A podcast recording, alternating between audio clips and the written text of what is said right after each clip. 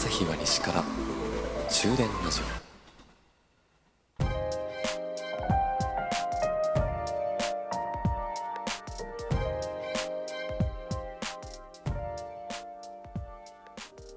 こんばんは、朝日です。終電ラジオ82号車でございます。音楽を聴くときってさ、街中でお店とか道路とかでね、流れてて、ああ、この曲いいなあとか、友達がカラオケで歌ってとかさ、テレビ、YouTube を見て曲を知って、で、それで曲のタイトル調べて、で、今、多くの人がその曲を聴くのって、Spotify、Apple Music、Google Music とかのさ、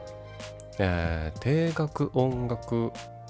配信サービス定額制音楽配信サービスか。それで聞く人多いと思います。私も普段は Apple Music で聞いて、たまに Spotify でも聞きますね。めちゃくちゃ便利ですよね。だって1000円もさ、払わないですよね。だいたい900円とか、それぐらい？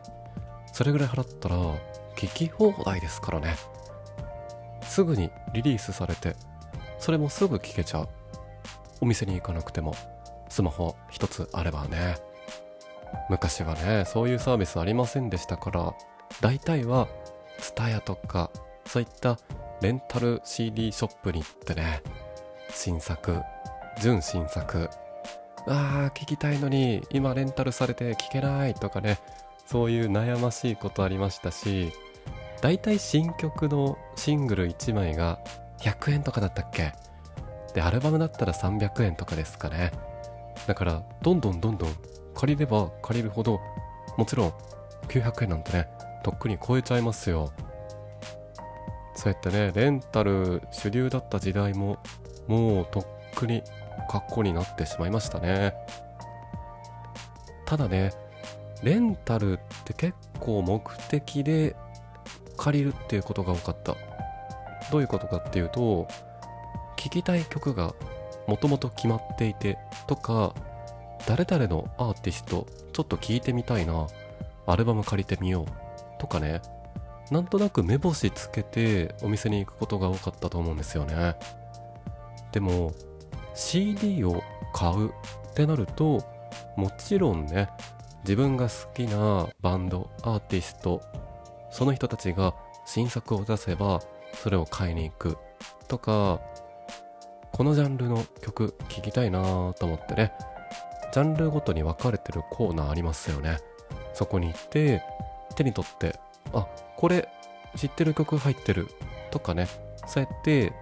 出会って借りるじゃない、買うか。買うこともあったと思うんですけど、私ね、CD ショップで CD を買う一つ楽しみとしてあったのは、全然知らない人の曲を買ってみるっていうのをね、やってました。じゃあその、どうやってたくさんある CD の中から、よし、全然知らないけど、今日はこれ買ってみようって思うのは、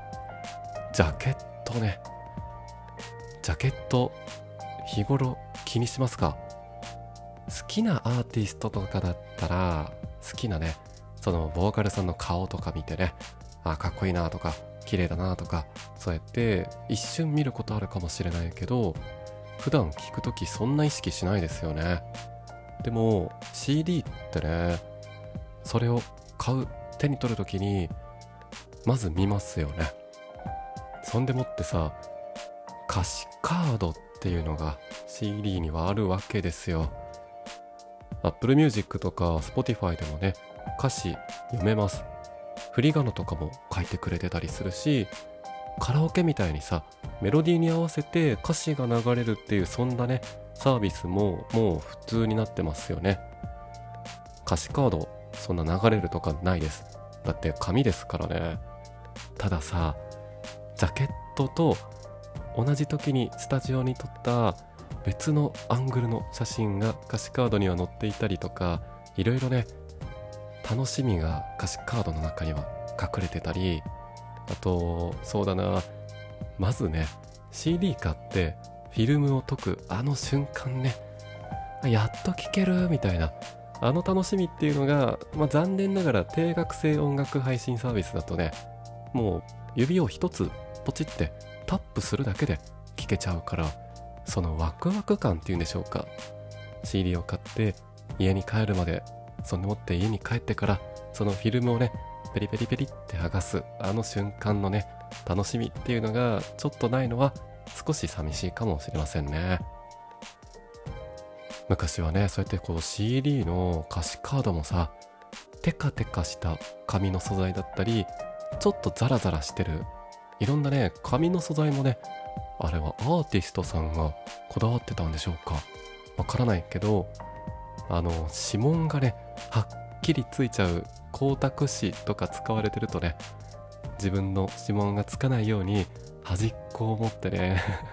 触るようにするとかなんかそんなことしてね大事に大事に扱ったりしてました。こんな話してる私もね CD 最後に買ったのいつかなってね思うと